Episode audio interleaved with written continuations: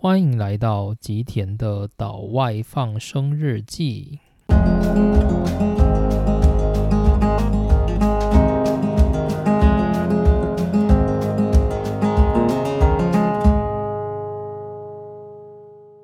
大家好，欢迎来到今天的内容。那今天的内容呢，是延续上一集我们在讲关于内向心理学。那上一集我们讲的主要是就是概念篇的部分。那这一集我们会放在比较多的应用，就是我们要讲讲内向者如何在这个社会里生存，以及就是内向者身边的人要怎么去注意，跟怎么去跟自己的内向者相互沟通的这样子的一个状况。这是我们应用篇主要想要讲的部分。好，那我们稍微回顾一下上一回讲到的一些观念，就是首先呢，这个社会是属于比较外向者霸权的社会的原因，是因为外向者本身就占社会上的大多数，在这个世界上，大概统计上是百分之七十五的外向者跟百分之二十五的内向者。那外向者跟内向者，它的存在呢，是在于外向者他可以确保个人的生存，因此说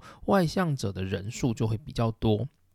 但是呢，这个社会同时它也不能没有内向者，因为内向者他是比较安静的一群，他是比较深思熟虑的一群。因此，如果有内向者，他能够确保群体的生存，因此属于一个社会的情况的时候，内向者的存在就变得非常重要。所以我们可以看到很多就是知名的领导者。例如说，像比尔盖茨或者是股神巴菲特，又或者像是前苹果执行长就是贾伯斯，以及现任的执行长库克，这些都是比较明显的内向者特质。那我个人自己认为，像台积电董事长张忠谋，他应该也是一个内向者特质的人。那我们上一回有聊到说，就是内向跟外向，它主要是一个就是。光谱性的分布，就是我们没有办法一刀去分类，说一个人是属于内向还是外向，他的内向跟外向的成分是一个比例分布的。只是我认为，大部分的人，因为他都是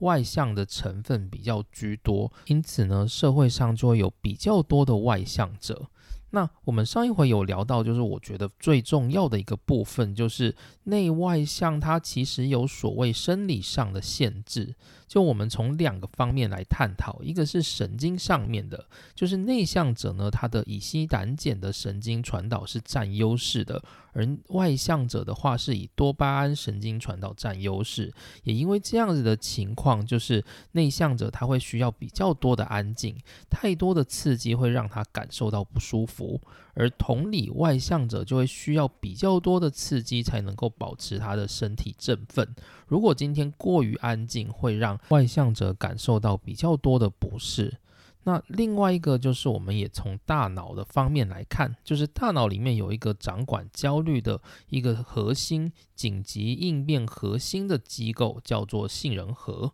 而我们会发现，内向的人他在杏仁核的反应是比较激烈的，这也说明了就是他们对于外在的刺激会比较容易感受到不适。那同时呢，就是我们有提到，像是猴子里面有一些基因也被发现说它是跟内外向有关系。因此呢，所谓的人的内向与外向，它其实是有生理上的限制的。这个非常重要，这就表示说，你的内向跟外向，就是终究是没有办法被强烈的改变的。就算改变了，那也只是表面上的改变。例如说，一个非常非常内向的人，你不可能要求他在上到舞台前，他绝对不会紧张，他一辈子都不可能达到那种能够稀松平常上台表演的这样的一个状态，因为非常非常内向的人。人他终究会有一个内向的生理成分，而这个生理成分是无法控制的，因此呢，就是他一定会有上台会感到紧张的时候。以我自己为例，就我觉得我是一个很明显的内向者。那我在科技业其实工作了大概七八年左右的时间，我一直感受到，因为我们每周都要报所谓的周报，那我们都要上台去讲自己这一周做了哪些事情。那我感觉到就是，无论是我从第一年开始，甚至到我第七年、第八年的时间，我每周上台报告前，我都还是会紧张。不管我今天做了多大的准备，或者是我的内容比大部分的人可能都来得完整，但我依然会感受到紧张。这个是我一个生理上面的先天限制，那我也没有办法去改变，所以我会开始关注说，就是例如说我们过去家长可能会想要要求内向的孩子多到户外去运动，多到户外去与人接触，然后让自己变得外向一点的这件事，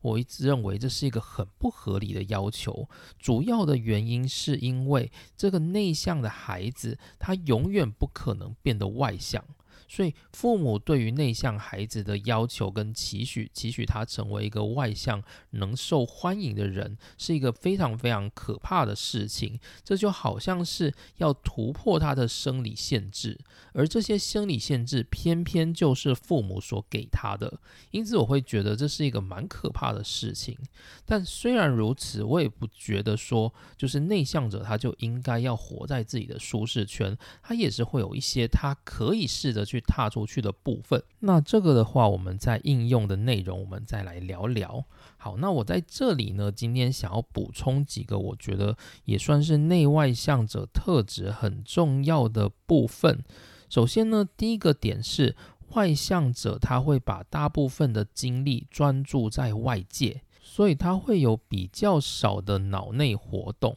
那他们会对于外界所接收到的资讯比较容易进入到自己的脑子里。而反之呢，内向者的话，他因为脑内的活动过于复杂、过于繁多，所以内向者会有一部分的体力要拿来处理脑内、身体内的事情，因此他只有少部分的精力可以去关注外界的事物。那我觉得这是一个非常非常重要的特质。怎么说呢？我们用一些数据来做一个比喻好了。假设说我们人体有百分之一百的能量，那对于外向者而言，他可能有十 percent 的能量是留给自己，而有九十 percent 的能量，它是面向外界去用来关注外界的刺激。所以说，他们面对外界，他们会有比较多的能量分配。而对于内向者而言，他可能是五十 percent 的。能量要分给自己，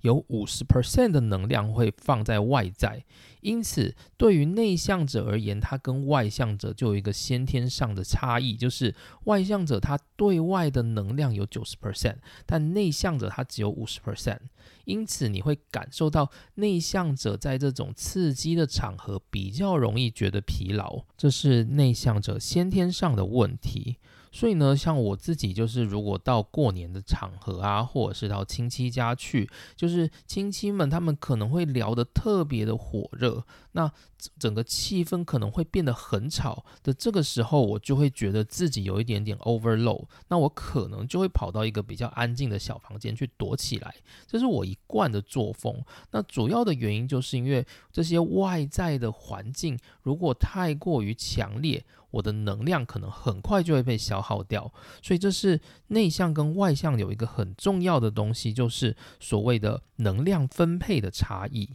好，那另外呢，就是内向者跟外向者还有其他特质，例如说，外向者他喜欢做一些比较紧急状态下的反应，应该也不能说他喜欢，是说他比较习惯去做这种紧急状态下的反应，而内向者他适合在稳定安全的状态下做出反应。举个例子好了，例如说，今天我们在台上报告。假设你是一个外向者，那今天老师可能会在台下问你一个问题。那如果你是属于比较外向的群体，那你在回答问题的时候，因为在台上的这件事不会对你造成生理上面的焦虑跟影响，因此呢，你在回复的时候，你也可以用很平稳、很自然的方式回复。这种紧急状态下的回复，算是外向者非常重要的一个特质。而相较之下，如果你是一个内向者，你可能就会有这样的经验：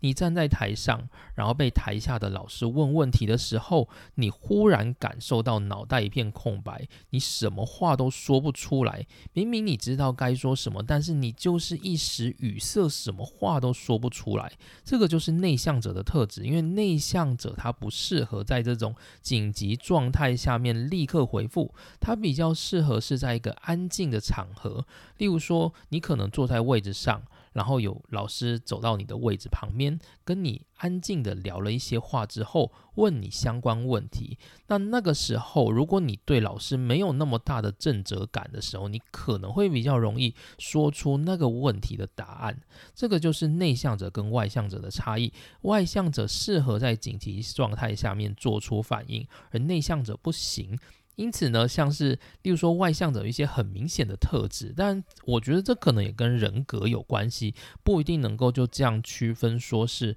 内外向。但是例如说比较明显的特质，可能像是暑假作业就是要完成的时候呢，有些孩子他可能是喜欢在暑假要结束的前一周才开始在那边赶工。有这样子的人，那也有些孩子，他可能担心他最后一周会赶工不完，所以他喜欢每天都写一些，直到暑假结束前把它写完。也有这样子的概念。当然，因为孩子他可能比较复杂，说不定还牵扯到一些像是拖延症啊、逃避这一类的问题。但是呢，我们可以用这样子的比喻来去想象内向者跟外向者的差异。所以，像例如说我自己好了，我自己就是一个很讨厌在紧急状态下做事的人，所以我喜欢别人提前告诉我事情，让我有比较多的时间去充分的准备。那我通常不会到最后一刻才开始准备，我通常会早一点把这些事情给准备好。像是最近我们在写博士论文嘛，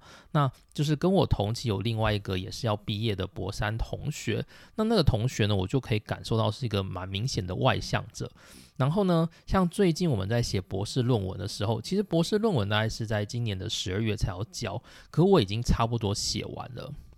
因为我非常害怕，就是在十二月前我要急着去赶那个博士论文，我光想到就会觉得很害怕。而跟我同届的那个同学呢，他最近就来问我说，博士论文要怎么写？因为他还没有开始动工。然后呢，我就说，哎，那你就开始早一点动工，这样应该会比较安全一点吧？那他就说，不行，他要在就是要交之前，他才开始写，他才可能写得出来。你现在要他在这种安静的状态，他是交不出他的博士论文的。所以就有这种感觉，就是对于一个比较外向者来说，他比较喜欢在紧急状态下面做出。反应，而像我这种内向者，我会觉得说紧急状态下会让我完全的失能，所以我需要按部就班的在一段时间内把它完成。我认为是会比较舒服的。我会觉得这是内向者跟外向者非常重要的一个特质。好，那我自己身为内向者，有一些非常明显属于这样子的特质，例如说，像我非常讨厌为了考试而读书。就是不知道大家有没有这种经验，就是有时候呢，如果你为了考试而读书，例如说下个礼拜要考试，好，所以你这个礼拜拼命的念书，把结果。把书都念完，然后去参加考试，这个行为我非常非常的讨厌。的原因是因为我觉得在考前念书没有办法让我好好的念，我会一直感受到那个考试紧急的焦虑感。所以我喜欢做的事是平常就开始念，到考前把全部大致上都念完。这个是我比较常做的事情。又或者像是说，我通常很难对于就是立即性的问题做出反应。应该很多我的朋友都能够感受到这种状况，就是他可能问我一个问题，那我当下呢，我不知道怎么回答，我可能会先想一个比较类似的答案给他，可是事后呢，我又会再想一想，然后我会再回他一个。可能是用讯息啦，就是因为我觉得讲会花费比较多的力气，我可能就会用讯息。我会用讯息传一个长篇大论，告诉他前几天你问我这个问题，我最终的答案其实是这个的主要原因，就是因为我在被问问题的当下，我没有办法及时的反应，说我应该要回答什么答案。这个原因不是因为我没有答案，而是因为我会感觉到我的答案太多，我不知道该选哪一个当成是正确答案交出去，所以我会习惯是在安静的时候开始去想。这个答案我可能是用什么样的逻辑组装，然后呈现出我最后想呈现的那个效果。所以我通常会在就是话题结束之后过几天，我才会回出一个我觉得比较完整的答案。当然这是属于比较复杂的问题啦。如果今天是那种你吃饱没，或者是今天要吃什么这一类的问题，我当然还是可以立即的回复。只是像是有一些比较复杂的问题，假设你问我说，就是对对于就是。新冠疫情就是政府要求人民要强制进行隔离检疫的这件事有什么看法的时候，我可能会有看法，但是我没有办法一时的跳出来，我可能要在事后，我把我所有的看法一一的做比较之后，组织成一个我觉得比较合理的路径，我才会呈现出我真正的答案。这个就是我身为内向者，我觉得算是蛮明显的一个状况。好，那讲到这边，大概就把我要内向跟外向的一些特质都讲完了。那接着我们来进入所谓的应用篇。那今天的话，我想要讲一下关于就是内向者在这个社会的一些应用状况。那另外呢，就是我会稍微谈一下，就是这个社会是怎么样变成一个外向者霸权，它有一个历史的脉络。好，那我们先来讲应用篇的内容。那今天的应用篇呢，我们会着重在几个点。第一个是伴侣的关系，那第二个是亲子的关系，第三个是在社交的场合，那第四个是职场的关系。这是我主要想要介绍的部分。那在这些项目上呢，其实它主要的重点都是放在。对于这个冲突的相互理解，因为我们内向者他在这个日常里面，他会跟很多内向的人相处，也会跟很多外向人的相处。那这些相处过程中，因为内向者的内心是比较复杂的，所以很容易会有大量的冲突跟碰撞。那如果刚好对方他是没有办法理解的时候，那这些冲突就是无法避免。因此呢，这些应用的内容，主要的内容都不脱出，就是要相互理解冲突方的性格，就是内向者要坦诚自己的内向，然后去跟对方进行沟通。同时呢，就是他也建议说，就是内向者要如何保持自己的精力。那这里再重申一下，今天所讲的这些内容，大致上都是出自《内向心理学》以及《安静就是力量》这两本书的介绍内容。好，那首先第一个，我们来聊聊伴侣关系。首先在约会的方面上面，就是如果说我们是内向者，我们第一次约会是不是会很紧张？那会很紧张，这个是没有办法的，因为内向者就是有这样子的特质。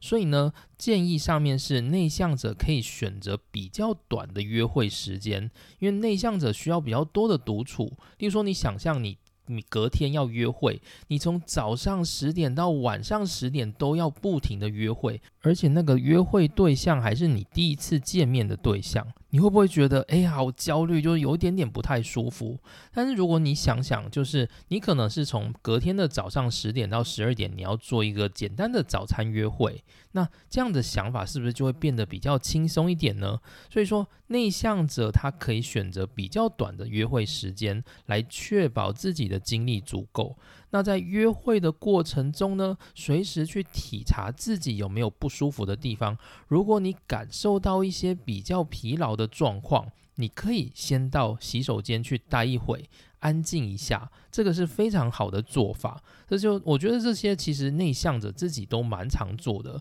你可能不一定会发现自己是内向者，但你可能有时候会觉得啊，自己跟人家对话对话到就是有一点点 overloading 的时候，你就会自己去找一个安静的角落躲起来嘛，就很像是这样的关系，就是你去找一个能够让自己保全体力的地方，然后如果你真的觉得累，就试着待一下。好，那第二个就是内向伴侣跟外向伴侣之间的冲突，因为我们都知道外向伴侣他是比较喜欢刺激的，所以外向伴侣他可能喋喋不休，可能会用各式各样的话来就是去对内向伴侣做争吵。那内向伴侣呢？因为他不善于表达，所以他可能在第一次接收到这么多的，就是混乱的资讯的时候，他会觉得很不舒服。所以这个时候呢，就是沟通就是一个很重要的重点。首先呢，内向伴侣一定要告诉对方说。我是一个比较内向的人，所以我们必须要进行比较高质感、比较安静的沟通，我们才能够展现出效果。你用这样子喋喋不休、咄咄逼人的态度，内向的人他是没有办法跟你进行正常沟通的，这是必须要做开诚布公的事情。同时呢，就是内向者跟外向者都要特别注意，就是两者在说话的时候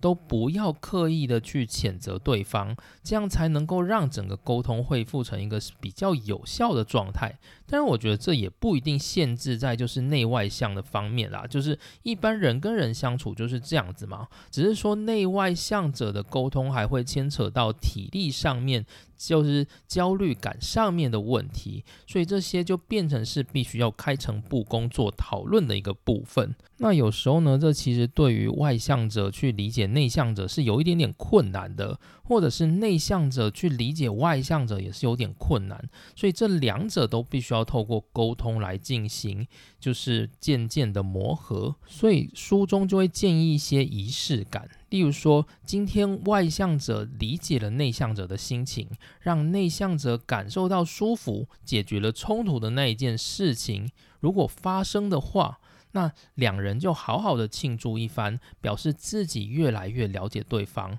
所以大概像是这样子的关系，就是用鼓励的方式去让自己。增加和对方沟通的机会，当然这个前提一定是就是对方这个你交往的对象是一个很容易沟通、能够相互理解的对象。如果这个对象呢是一个只喜欢说自己的事、只喜欢对自己好、只爱自己的人的话，那很难就是让这个沟通继续下去。所以呢，这时候就要套一句乡民的话，就是关于感情状况，我一律建议分手。就是这种。状况你可能都没有办法改变的时候，那我觉得这段感情你一定会过得很辛苦的，所以就还是放生吧。好，那第三个就是。内向伴侣如果跟内向伴侣生活的时候，因为这两个人都太安静了，你可以想象内向伴侣喜欢看书，另外一个伴侣也喜欢看书，或者是喜欢安静的打电动之类的。那可能在家里就是一个人看书看得很舒适，一个人打电动打得很舒适。好，那他们的生活可能就会因此而没有火花，最后让他们忽然意识到夫妻之间、伴侣之间感受不到那。种就是激烈的爱意的时候，可能会造成一些家庭的困境。所以呢，如果是内向伴侣跟内向伴侣生活的时候，要记得一件事情，就是要一起学会去冲破樊篱。就是两个人呢，可能要适时的去安排社交活动。例如说，两个人可能协议好说。隔一天周末去找一个共同的朋友一起共同吃饭，能够增加自己生活的刺激感，或者是安排一场就是两个人外出约会的时光，或者是发展自己适当的爱好，例如说内向者可能要学会去做一些自己喜欢做的事，他可能学一些乐器，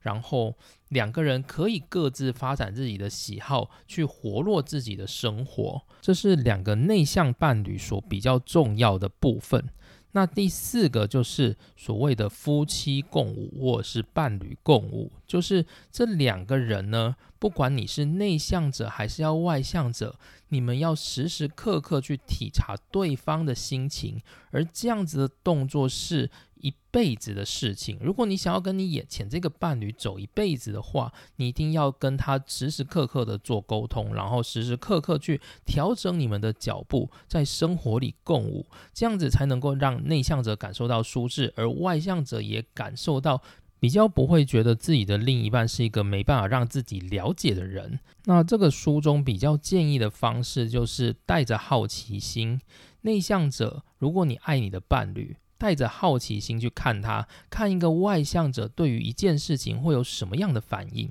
而外向者，如果你也爱你的内向伴侣的话，也对着他做一样的事，用好奇心去看同一件事情，在内向的他身上会有什么样的反应，用这样的好奇心去做互相理解，然后呢，在。沟通的时候，尽量不要语带批判，如此才能够让整个就是伴侣之间的互动像是在跳一支舞一样，然后两个人都了解对方的美角，然后越跳越好这样子。好，那接着呢，就是聊到亲子关系的部分。首先呢，如果你是一个父母，然后你看到你的孩子，请去观察一下你的孩子是属于内向性格还是外向性格。无论他是哪一种，都不要带着批判，不要觉得自己内向的孩子过度安静，而想要强迫他去做太多的超乎他自己生理反应的刺激的行为。例如说，你看到你的内向孩子，他不喜欢出门，他喜欢待在自己的小角落。你如果要叫他出去，总不是一开始就跟他说，你去跟附近的邻居一起打篮球吧。就这么刺激的活动，这个孩子一定会受不了的。你可以试着陪陪他，说：“诶，我们一起出去骑个脚踏车，就是爸爸妈妈带着孩子去骑脚踏车，或者去海边游泳。”等等，就是先感受一下这种比较舒适的、简单的那种户外活动之后，让孩子渐渐对整个外向的环境比较放宽心，让他做循序渐进的动作。所以呢，父母对于孩子就是主要就是去观察，说他是属于内向性格还是外向性格，并且就是带着自己的孩子去认识自己的性格。例如说，你发现到就是你的孩子是比较内向的，那你可以多花一些时间去陪他做一些比较细致、比较安静的事情。或者是也带他慢慢走向一些比较外向的世界，让他在比较循序渐进的环境里去感受到外界刺激。然后呢，不要急着去逼他说出自己的想法，让他有自己的思考空间。同时，也慢慢教他说，就是在外在的世界可能会有这么多。外向者霸权的环境，那如果内向的孩子要在这样的环境生存，就是要教他们，就是理解有外向世界这样的一个世界存在。同时呢，也要让内向的孩子去理解，说不要让自己去迎合外向者的存在。他们可以练习去，就是保存自己的体力。然后同时呢，也不要强迫自己一定要在外向的环境里面快速的说出自己的想法，这个是。身为一个父母，他能够对内向的孩子做的一些教育。那如果你的孩子是属于比较外向的孩子，那你就要比较确定他们在成长的过程中会需要比较多的陪伴，所以你们要常常去陪他说话，常常陪他回馈，常常去刺激他。但是呢，因为外向的孩子他可能会比较过动，然后比较容易不知道怎么去保存自己的体力，所以你要让他练习，就是学会去保存。自己的体力，因为外向者比较大的一个问题就是他会把他的体力消耗殆尽之后，他没有办法去回复，所以最后造成他身体有各种各式各样的损伤。所以外向者他是比内向者更容易就是在生理上面受损的，所以这是要去教导孩子的事情。那以上就是亲子关系的部分。第三个就是我要讲的社交场合，这也是一个就是我算是内向者非常在意的部分，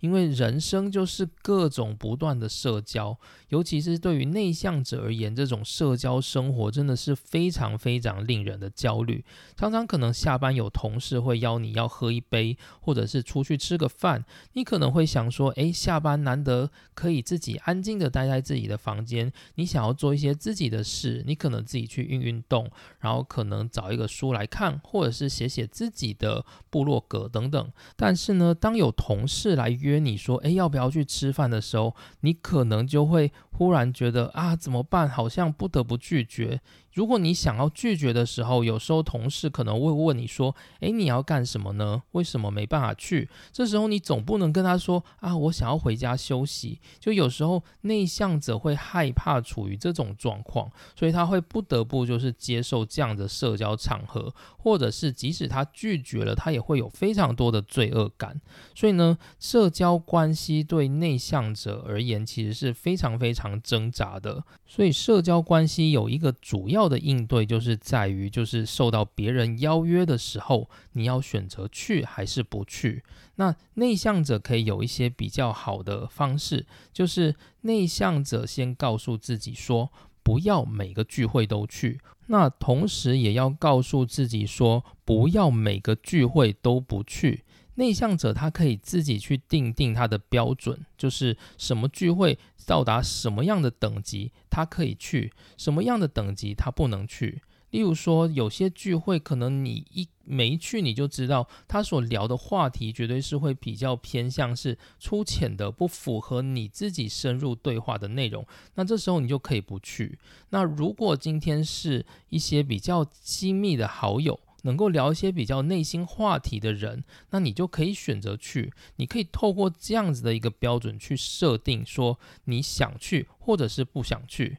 那第三个就是，你也不要因为自己去拒绝了邀请而感受到罪恶感。虽然说自责这一件事情是一个很难的话题啦，但是呢，就是对于内向者而言，因为他是比较多的脑内思考，所以很容易会产生这种罪恶自责的情绪。所以这时候就要告诉自己说，即使自己拒绝，也不是一个错误的决定，所以绝对不要对拒绝这件事产生罪恶感。好，那第四个就是要练习去回答说，我现在没办法做决定，让我想一想再告诉你，因为。内向者他其实并不是一个很喜欢在紧急状态下做决定的人。通常有些人他会在问你说要不要去吃饭，或者是要不要参加聚会的时候，他会采取一种咄咄逼人的方式，说：“哎呀，走啦，赶快去啦，赶快决定要不要去。”就会用这样子的方式。那通常的内向者会感受到很大的 overloading，他会觉得说：“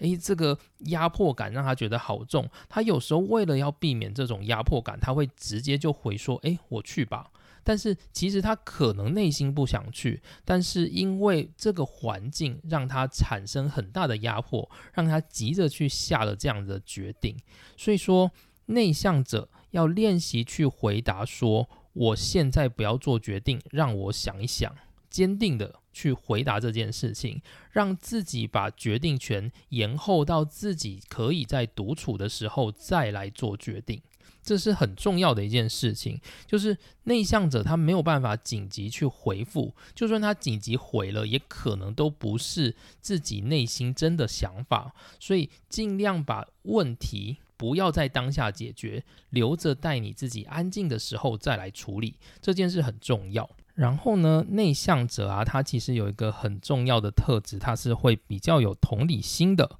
所以说就是。如果你今天在拒绝的状态下面，第一个你可以练习一些比较得体的拒绝，例如说，我很高兴你邀请我，但很遗憾我不能去。或者是那一天我已经有安排了，不过还是谢谢你邀请我。不过呢，其实我觉得以中文的语言的习惯，我觉得要讲这种话真的很困难，就这种话听起来就非常有违和感。我很高兴你邀请我，但是不好意思，我不能去。就这听起来就非常的奇怪，因为中文好像没有人在这么说话的。可是呢，这个没有办法。就如果你真的想要在这个社会上多一点点安静的话，你还是必须要练习去说这样的事。那相较之下，我觉得日本日文在这一个方面就过得很好。就是日文常常会说啊，うれしいですけど啊でも就是。日文他不用讲到满满的说啊，我不想去，抱歉我不能去。他只要说虽然我也很想去，但是他只要用一个很暧昧的语气加在他的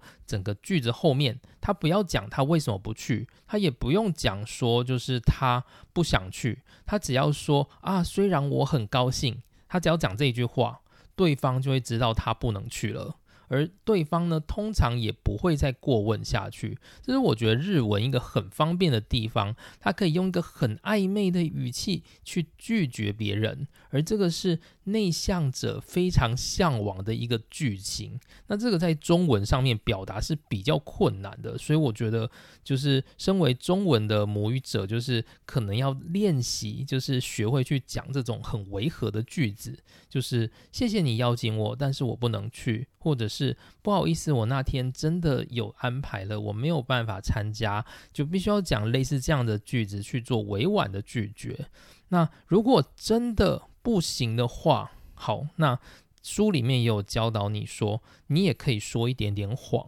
就是你真的可以就说啊，我那一天有事。或者是家里有聚会，即使家里真的没有聚会也没关系，不要有罪恶感。为什么？因为你的目的是为了保全自己的体力，而这对你的生存非常非常的重要。所以呢，就是拒绝，就是讲点谎，其实也没有什么关系。好，那接着来聊聊，就是如果你在聚会，你已经决定要去这个聚会了，那你可以做一些什么样的准备？首先呢，第一个聚会前，请尽量保持体力，就是你可以在聚会之前先睡一下觉，让自己处于一个比较精神良好状态去参加聚会。不知道大家有没有这种概念、这种感觉？就是像我自己的话，如果我在比较疲劳的时候，我会产生比较多的脑内剧场，就是我的脑是没有办法被轻易的抑制的。但如果我在精神很好的时候，其实我会比较容易去抑制我脑里面那种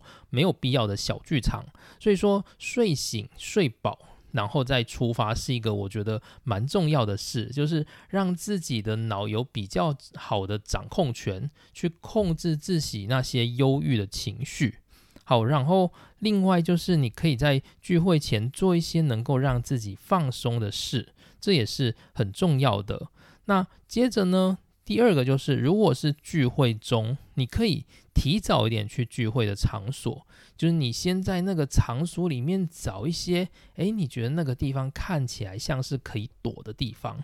那你今天去参加聚会的时候，如果那个聚会是很像就是美国那种 party，你可能会受不了。如果受不了的话，就是内向者可以赶快找一个角落去躲起来，你可能在那里面感受到一些安静。然后又或者就是关于在聚会的场所那种很混乱、很多人的聚会，你也可以专门去锁定一些比较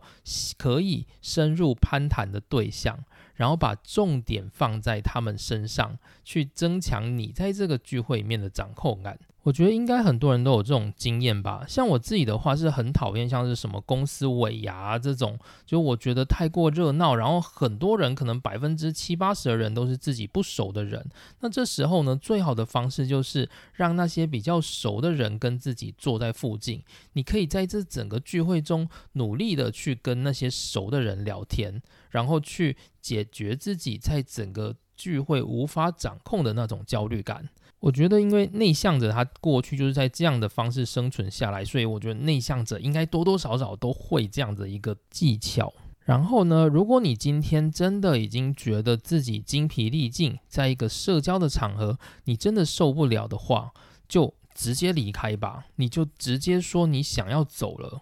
你就可以走了。不要带任何的罪恶感，因为你的心理是比较重要的。如何去保全自己的内向特质，然后跟自己的经历，在这种外向者霸权的社会里是非常非常重要。所以你要试着就是能够去适时的保护自己。如果真的觉得不舒服，就离开。然后呢，因为内向者会需要比较多的思考时间，所以内向者通常会比较喜欢做文字上面的简讯，就是不太喜欢讲电话。我自己也是，就是我个人会比较喜欢人家用文字来丢我，我不喜欢别人一瞬间就打电话过来，我会觉得很不舒服。像我们家的人啊，就是。很多都是属于这种状态，就是他不管你现在在哪里，他就打电话过来。那他打电话过来的时候呢，你就会觉得啊，好不舒服哦，就是你会有这样子的感觉。那这个就是一种就是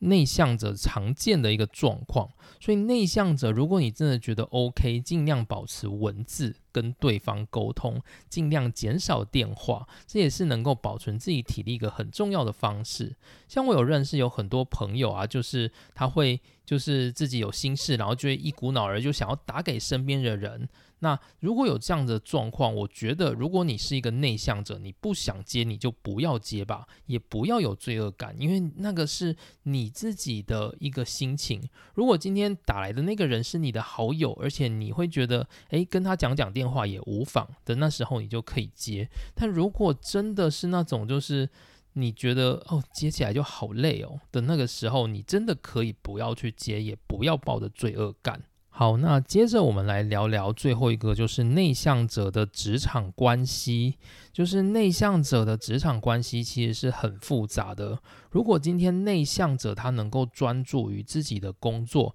他可能会成为自己工作上面一个非常精良的人物。就是前文其实有提到说，如果内向者是以右脑发达的人，他可能会成为就是比较强烈的艺术家。如果今天他是属于左脑发达的人，他可能很多时候会成为非常厉害的，就是技术专精者。例如说像 Steven Jobs。他就是这样子一个人物，他非常擅长自己的电脑作业嘛，所以说他就创立设计了苹果电脑。所以说，如果内向者他真的能够掌握到自己的优势，专注在自己的工作上，那他就会比较容易成为一个就是公司的佼佼者。但是呢，通常有很多时候是这样子，就是一个公司，因为我们现在的公司其实发展起来都已经是比较庞大的体制，所以说。官僚体制，或者是甚至外向外向者霸权的这样的一个环境，已经在我们的各个职场里面就是建立起来。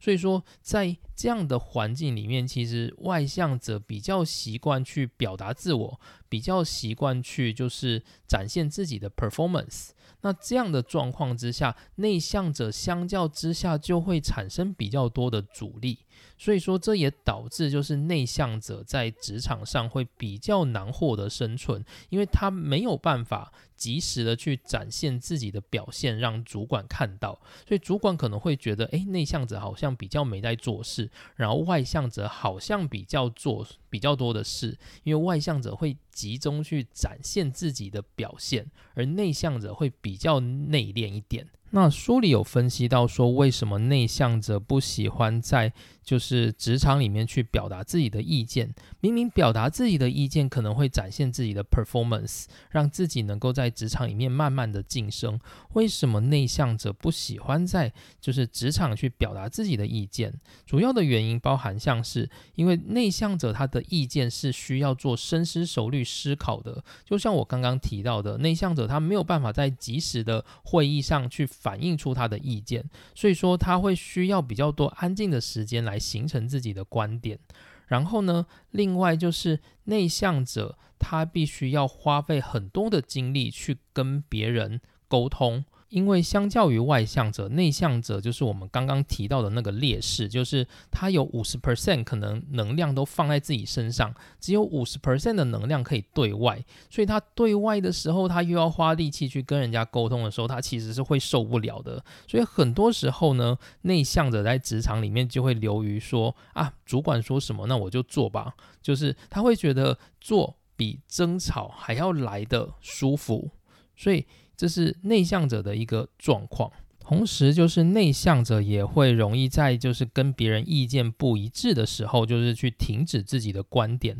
来保全别人，当然也某种程度是在保全自己的体力，所以呢，这种状况就造成内向者在职场是比较有困境的。那同时呢，内向者在职场他也比较害怕去对外界展现自己，主要的原因包含像是他会害怕获得关注，像我自己也是，就是我通常会希望我自己在职场是一个安安静静的路人，就是大家不要注意我就好了。可是其实我也很矛盾，就是我会觉得我应该要有表现，但是我又不希望别人过度的注意我，我会希望就是大家虽然知道我有表现，但是不要过度的去。感受我的表现，就是我觉得我是属于这样子的人，所以我会希望我在整个团体里面不要露出太多锋芒，我不想成为。风云人物，尽管我希望把我的事情做好，我也不希望成为一个风云人物。就是内向者在职场他会容易有的一个心态。那内向者同时还会有一件事情，就是他会没有意识到自己其实懂得很多，因为通常内向者被问问题的时候很容易卡住。因为你需要时间去组织，但如果你没有意识到自己是内向者的话，你会觉得说：“诶，我怎么讲不出来？我好像很笨。”但其实不是，其实是因为你的脑里面的知识还没有形成一个你可以讲出来的话。那这主要的原因是因为你有生理上上面的限制，所以内向者会常常以为自己很笨。但其实他只是还没有足够的时间去消化他的知识。内向者有一个很重要的典型，就是爱因斯坦。就是爱因斯坦他在课堂上面教书的时候，就是如果你去访问他的学生，他会告诉你说，爱因斯坦超级无聊。可是呢，爱因斯坦只要是在自己的办公桌上思考的时候，他就能够写出那种让世界震折的物理理论。所以你会知道说，其实内向者他是很聪明的，可是他只是在某个及时的场合，他没有办法法好好的表达，这是内向者的问题。所以书里就会告诉大家说，内向者在职场里面可以怎么做。例如说，你可以及早去做准备，就是你对于所有的工作，你都去做及早的准备，这能够降低你在紧急状态之下要做反应的那个负担。那另外呢，就是也可以练习透过幽默感去揶揄自己的慢步调。就是你可以告诉人家说啊，我就是慢啊，没有办法，我这个人就是这么慢。就是你可以这样子去揶揄自己。如果你能够这样揶揄自己，也代表你正在显现出弱点给别人看。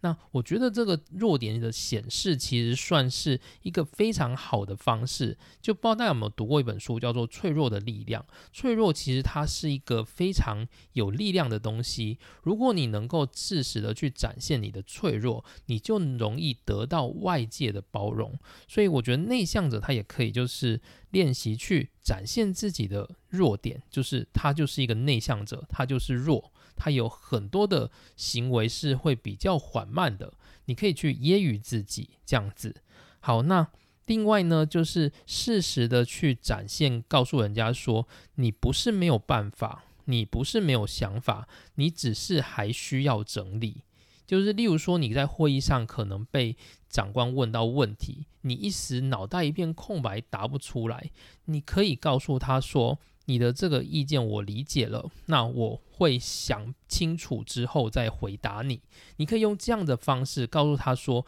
你回去是会想的，你不是就放任这个问题不管。那你回去之后，你可能真的深思熟虑之后，你再回复老板，久而久之，老板就会知道你是一个这样子的角色，他就会对于你的反应比较慢，不能做出及时的反应，他也会比较释怀。所以这是一个重要的点。那另外就是。练习深呼吸，就是当你遇到一个紧急的场合，你可能有时候没有办法解决。例如说，你在公共场合被主管问了问题，那你不知道怎么回答的时候，第一件事情先深呼吸，因为反正你也回答不出来嘛，不如就先深呼吸一下。那深呼吸之后，去感受到自己平静，去训练自己。让自己能够从一个焦虑状态让它平静下来。如果你有这样子的仪式，或许就能够帮助你去面对那些紧急状况下面所必须做的反应。我觉得这个算是蛮重要的。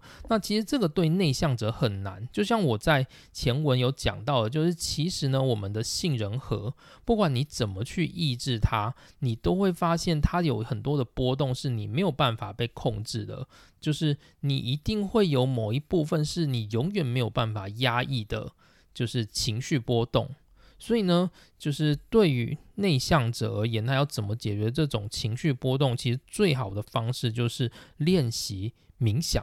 就是想办法去训练自己平静的能力。这件事情很重要。那练习深呼吸冥想这件事情，就是在别的书里面，就是。平静的心，专注的大脑这一本书，它也有提到说，你在训练冥想的时候，其实它是能够缓和压抑你的杏仁核。如果你是一个长期的冥想者，你能够容易去控制在紧急状态的时候，你的杏仁核的反应不要跳起来。就这是脑科学研究出来的结果，所以说，如果你能够好好的去利用，就是深呼吸、冥想这一类的仪式，那是有办法去控制自己面对紧急状况的那种焦虑。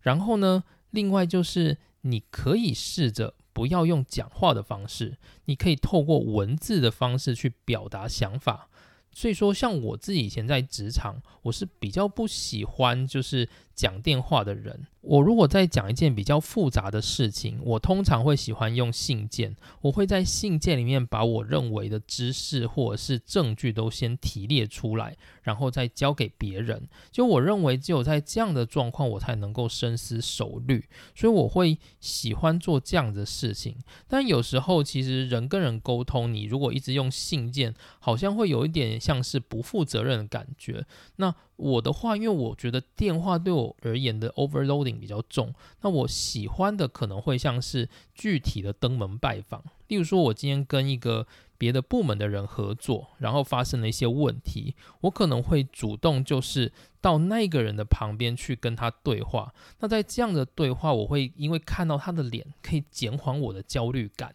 那我会觉得我能够做比较多的沟通。所以就是你在职场里面是尽量找到一个能够让自己平静沟通的方式。那我觉得就是内向者啊，其实在职场里面通常会遇到比较容易紧张的状况，像是工作的期限。例如说，主管忽然压一个期限跟你说明天、后天要这个资料，你可能忽然很紧张，脑袋一片空白，不知道该怎么办。所以说，对于内向者而言呢，就是要学习去拆解工作的困难。就是如果今天有一个工作，你可能要先试着去练习拆解它。如果主管跟你压一个紧急的时间，你可能可以先透过完成一两个步骤去。缓和那个焦虑感，然后另外就是内向者，因为他是一个比较喜欢安静、深入思考的人，所以内向者通常遇到干扰会显得比较焦虑。就是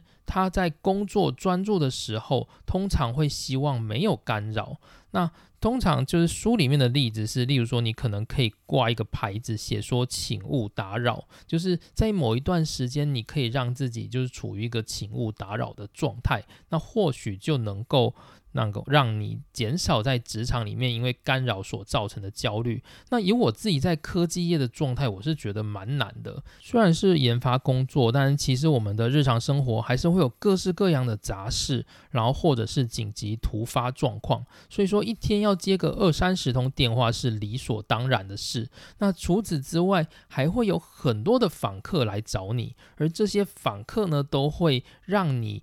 如果原本在专注在工作上的那个情绪，会忽然被这些访客给打断，所以我在工作的后期，其实我感觉到非常非常的困难。就是我的主管呢，也很可能一天就会来找我个十几次，然后每次都交代新的工作。那我自己工作的话，我会把自己的专注力就是放进那个工作里面。那但是呢，如果今天主管来找我，我会感觉到，哎，我的思绪又被打断。那当我的思绪又被打断的时候，就是我要回到那个思绪，我又要再花很多的力气。所以你一整天就可以感觉我自己的身体好像快要精疲力尽了，就有这种状况。所以有时候呢，如果我真的很想工作，会试着去。躲到某些地方去工作，或者是干脆就不工作了。就是我后来会有这样子的状况，就是。必须要避免自己耗费太多的力气，然后保全自己的精力。但是我觉得在科技业真的蛮困难的。这个需要就是你身边的人理解你，然后你的主管也理解你，这样子才有可能达到这样的状况。否则，如果你真的觉得啊精疲力尽的时候，我觉得嗯，就还是找一个别的工作会比较适合吧。好，那今天的时间差不多了，就是我原本是想要再补充一个外向者霸权的历史，可是因为时间的关系，我觉得可能不太适合继续讲下去，所以我今天的内容就到这边。外向者霸权的历史，如果我之后有时间，我再开一个专题来讲，或者是我如果我找到更适合的专题，我再把它融合在一起来讲，那大概就是这样的状况。我们今天到这边结束，谢谢大家收听，我们下次见，拜拜。